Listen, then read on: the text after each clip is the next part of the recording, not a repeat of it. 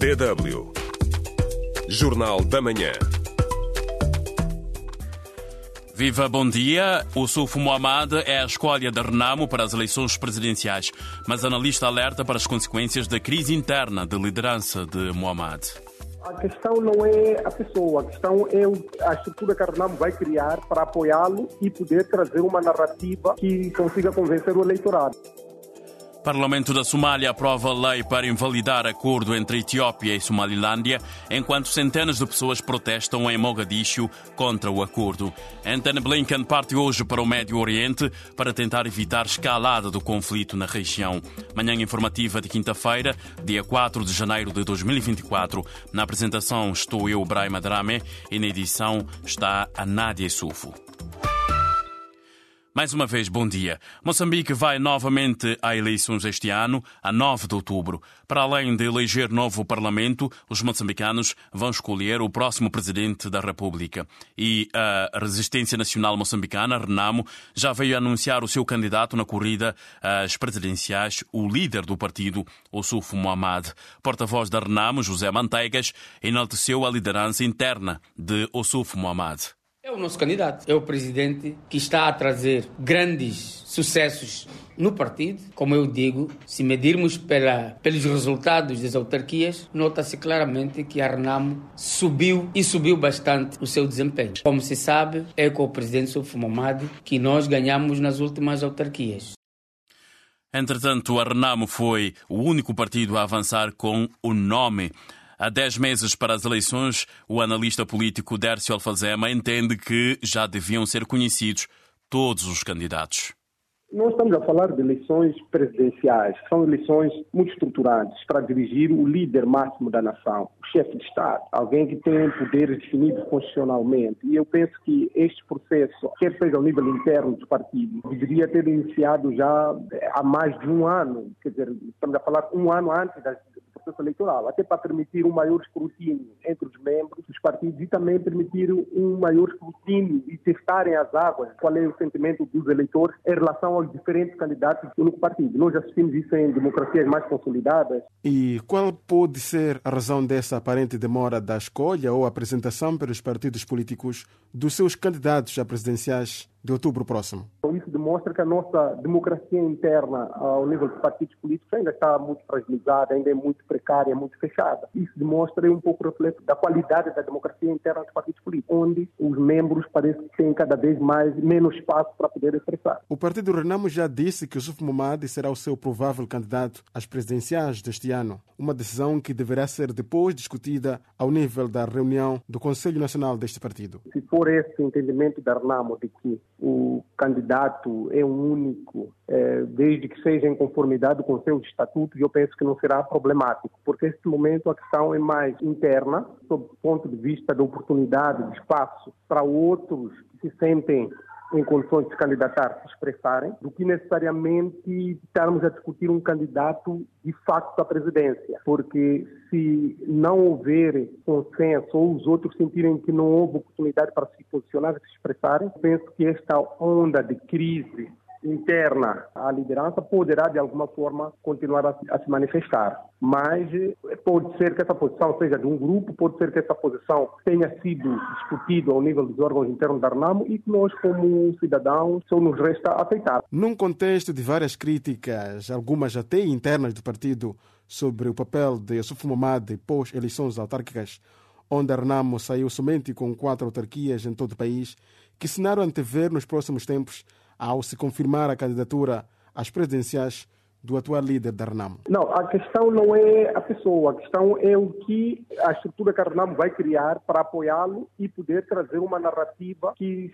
consiga convencer o eleitorado. Agora, a leitura que se faz em relação às eleições autárquicas nem sempre faz uma tradução fiel em relação àquilo que é vontade do eleitorado. Nós sabemos que essas eleições foram muito problemáticas, não foram as eleições certas para se fazer uma antevisão das eleições gerais, pode-se fazer antevisão sob o ponto de vista de problemas que poderemos ter durante o processo eleitoral, mas não sob o ponto de vista de quem é que tem vantagem, quem é está em melhor posição, não. Foram eleições problemáticas e muito contestadas. Há quem, por exemplo, acha a necessidade de, por exemplo, colocar-se figuras, por exemplo, mais jovens com destaque para os que neste momento têm estado a ganhar popularidade, por exemplo, Venâncio Mundiane, estamos a falar, por exemplo, também do presidente do município da cidade Manuel de Quilomane, Manuel de Araújo. O que tem a dizer sobre isso? Estas são as ditas conversas de esquina. A questão é que eles estão lá e pelo menos Manuel Araújo faz parte do Conselho Nacional, o Venâncio Mondlane é um dos assessores políticos do Suf Momar. Então, eles estão em condições certas para poderem, eh, de acordo com os estatutos, talvez se expressarem e posicionarem-se sobre e mostrar o seu interesse em, em se candidatar ao nível a nível da RNAM. Ouviu o analista político Dércio Alfazema numa entrevista conduzida pelo jornalista Delfim Anacleto. Hoje, no Espaço do Ouvinte, perguntamos: acha que o Suf Mohamed é o político mais bem posicionado da Renamo para ganhar as eleições presidenciais? Eh, recebemos aqui vários comentários. Aliás, o debate está muito quente nesta manhã informativa no nosso Facebook. Armindo Munguambe diz que Mohamed não é querido pelo povo moçambicano como presidente, mas ele vai votar no Suf Mohamed só para evitar a Frelimo no poder. Outro internauta questiona Armindo Munguabe. Você é da Frelimo ou tem certeza mesmo que quer eh, ver o Suf Mohamed como presidente de Moçambique? Eh, são alguns de muitos comentários que recebemos no nosso Facebook. Também pode participar.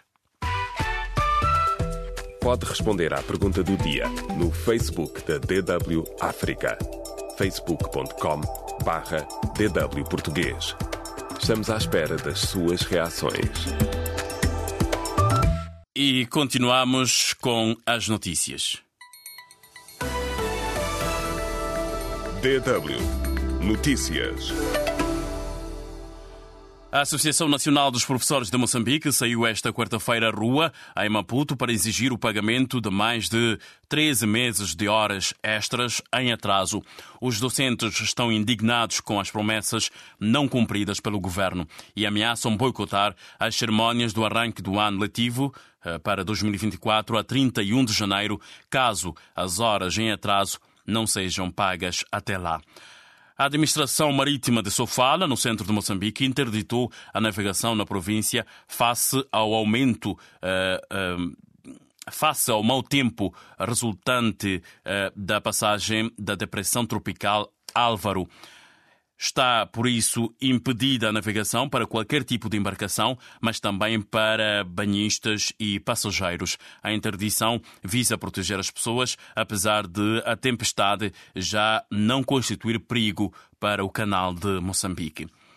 Em Cabo Verde instalou-se a polémica após a divulgação das regalias e do salário da primeira-dama, Débora Carvalho ela estava a receber o equivalente a 2.800 euros. Em comunicado, o governo cabo-verdiano avançou ontem que o ministro das Finanças, Olavo Correia, determinou uma ação de inspeção à presidência da República eh, centrada nas rúbricas de despesas com o pessoal referente ao período de 9 de novembro de 2021, data de tomada de posse do Presidente da República, José Maria Neves, e a presente data, com o intuito de esclarecimento da legalidade e eh, regularidade das despesas com o pessoal.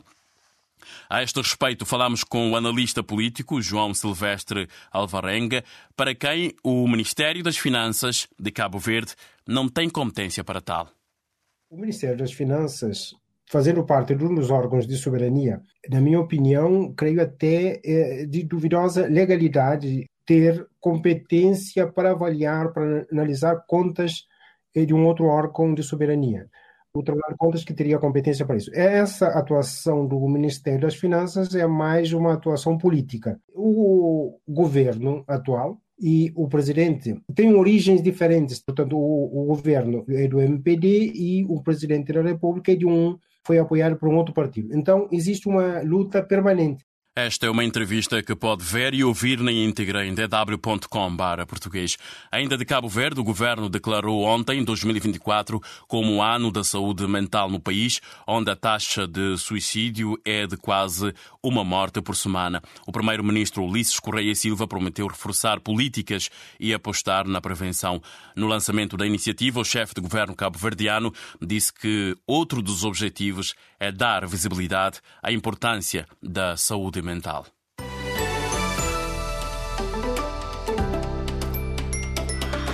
A radioatividade é muito perigosa. Sobretudo quando combate a ignorância e a intolerância, quando denuncia a corrupção e o abuso do poder. Radioativa. DW África. Centenas de pessoas participaram esta quarta-feira numa cerimónia na capital da Somália, Mogadishu. Um protesto contra o polémico acordo celebrado entre a Etiópia e a região separatista da Somalilândia, que Mogadishu rejeita e classifica como uma violação da sua soberania. Segundo o líder da região, hum, a Etiópia vai reconhecer a independência da Somalilândia, que em troca dará a Addis Abeba acesso às águas do Mar Vermelho. Os detalhes com Madalena Sampaio. O pacto surpresa foi anunciado na segunda-feira pelo presidente da região separatista. Segundo Mose Bihi Abdi, a Etiópia, que não tem litoral, reconhecerá a Somalilândia como país em troca de acesso ao Mar Vermelho durante 50 anos. Entretanto, na quarta-feira, o governo etíope disse que nenhuma parte do país será afetado pelo memorando de entendimento e que nenhuma lei foi transgredida. O acordo foi anunciado poucos dias depois de o governo da Somália ter concordado em retomar o diálogo com a Somalilândia após anos de impasse. Mogadishu fala numa violação clara da soberania que já motivou protestos na capital contra a agressão que dizem estar em curso contra a Somália. Os manifestantes gritaram palavras de ordem contra o presidente da Somalilândia e o primeiro-ministro etíope, Abiy Ahmed, que assinaram o controverso memorando de entendimento em Addis Abeba. Entre eles estava Ali Mohamed Mir, residente em Mogadishu. Viemos aqui para mostrar que estamos prontos a defender o nosso território e as nossas terras costeiras. Nem um centímetro do nosso território está à venda. O líder da Somalilândia não o pode ceder. O presidente da Somália também não, nem ninguém. Se os etíopes tentarem, haverá sangue nas ruas. A Somalilândia é um antigo protetorado britânico, com cerca de 4 milhões e meio de habitantes, e tem procurado tornar-se um Estado de pleno direito desde que reivindicou a independência da Somália em 1991. Na terça-feira, no Parlamento, o governo somali prometeu defender o seu território por todos os meios legais possíveis. Os deputados descreveram o acordo como falso e ilegal e sublinharam que as águas e as terras da Somália não serão comprometidas. Durante a sessão, o presidente Hassan Sheikh Mohamud defendeu que a Somália pertence aos somalis. Ninguém tem o poder de ceder um pedaço da Somália. Os nossos avós recusaram, os nossos antepassados recusaram e as nossas mães recusaram. Nós próprios recusamos ceder a nossa terra. Isso não é possível. O povo somali nunca o aceitará. Um dia depois da celebração do acordo, as autoridades somalis chamaram um embaixador na Etiópia para consultas. Surafe Al-Getahun, professor de Política e Relações Internacionais na Universidade de Dire Dawa, na Etiópia, acredita que os últimos acontecimentos podem afetar de forma negativa as relações entre os países da região. A Somália chamou o seu embaixador a Addis Abeba. Tudo isto pode ter um impacto negativo nas relações bilaterais entre os dois países. Durante os últimos 10 anos, a Etiópia sacrificou-se muito na luta contra o Al-Shabaab. A Etiópia contribuiu muito para a paz e a segurança da Somália. As relações entre os dois países têm vindo a melhorar. A assinatura deste memorando de entendimento fará com que as relações regressem à era da administração de Siad Barré. Isto conduzirá toda a região a uma grande crise. O presidente do Egito, Abdel Fattah al-Sisi, já se mostrou disponível para apoiar a segurança e a estabilidade na Somália. Madalena Sampaio, DW.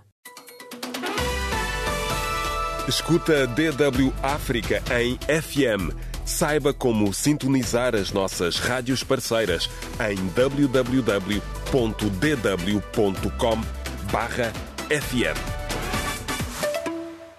Mais uma vez, muito bom dia. Está a ouvir a emissão da manhã da sua DW África. O secretário de Estado norte-americano, Anthony Blinken, fará nesta quinta-feira à noite a sua quarta deslocação a Israel para discutir a crise no Médio Oriente. Isto numa altura em que se teme que o conflito entre Israel e o Hamas se transforme numa guerra regional. A visita de Anthony Blinken acontece 24 horas após duas explosões terem matado pelo menos 95 pessoas no Irão quando uma multidão comemorava o quarto aniversário do assassínio do general Qassem Soleimani, que foi morto num ataque dos Estados Unidos da América ordenado pelo antecessor do presidente Joe Biden, Donald Trump. Até agora, ninguém reivindicou a responsabilidade do que parece ser o atentado à bomba mais mortífero contra o Irão desde a Revolução Islâmica de 1979. Os líderes iranianos prometeram punir os responsáveis pelas explosões que feriram pelo menos 211 pessoas. O presidente do Irão, Ebrahim Raisi, condenou o ataque. Avisa o regime sionista, sem dúvida que, por este e por outros crimes que cometam, pagarão um preço de que se vão arrepender profundamente.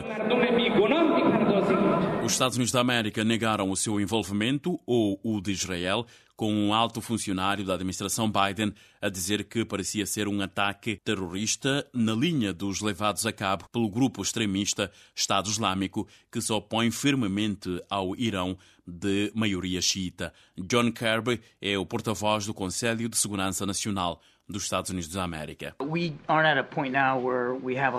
Não estamos numa fase em que tenhamos muitos pormenores sobre este atentado.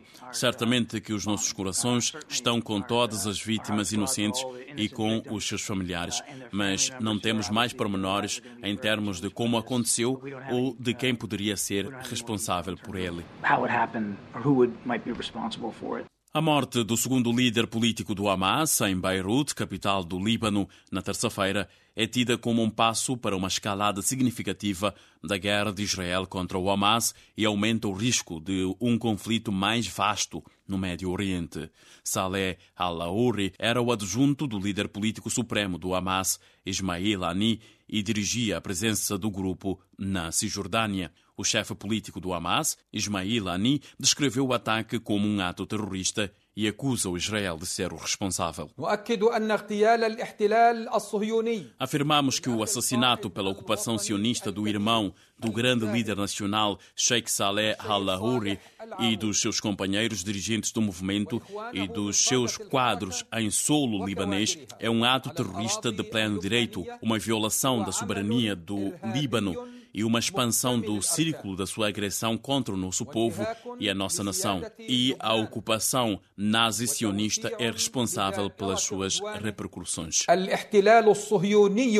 Entretanto, o líder do Hezbollah ameaçou que o grupo xiita libanês lutará sem limites e sem regras se Israel declarar guerra ao Líbano. Sayed Hassan Nasrallah líder do grupo pró-iraniano e aliado do Hamas, não anunciou nenhuma ação concreta de retaliação ao primeiro ataque atribuído às forças israelitas em Beirut desde o início do conflito com o Hamas em 7 de outubro de 2023. DW Notícias. A Alemanha instou esta quarta-feira aos seus cidadãos a abandonarem rapidamente o Líbano, alertando para uma possível intensificação da guerra entre Israel e o Hamas depois da morte do número 2 do Hamas. Várias capitais estaduais norte-americanas receberam hoje ameaças de bomba e o que resultou em breve evacuações e bloqueios enquanto as autoridades investigavam sem que nenhuma evidência de explosivos tenha sido encontrada. No Japão, as autoridades elevaram o balanço de terremoto para 78 mortos. Um balanço anterior dava conta de 73 vítimas mortais. Dezenas de pessoas continuavam ainda hoje desaparecidas no centro do Japão eh, depois do terremoto de segunda-feira.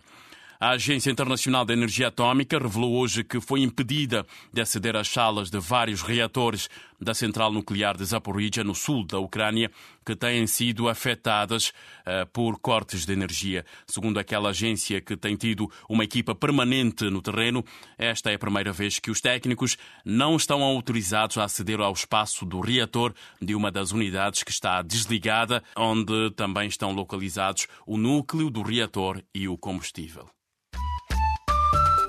DW Espaço do Ouvinte. O debate matinal está renhido no nosso Facebook. Perguntamos: acha que o Suf Mohamed é o político mais bem posicionado da Renamo para ganhar as eleições presidenciais? Muitos internautas disseram que o Suf Mohamed não é candidato ideal para a Renamo, mas muitos também apoiam a candidatura do atual líder do maior partido da oposição, Renamo. Ainda pode deixar o seu comentário no nosso Facebook. A todos, continuação de um bom dia e um abraço forte.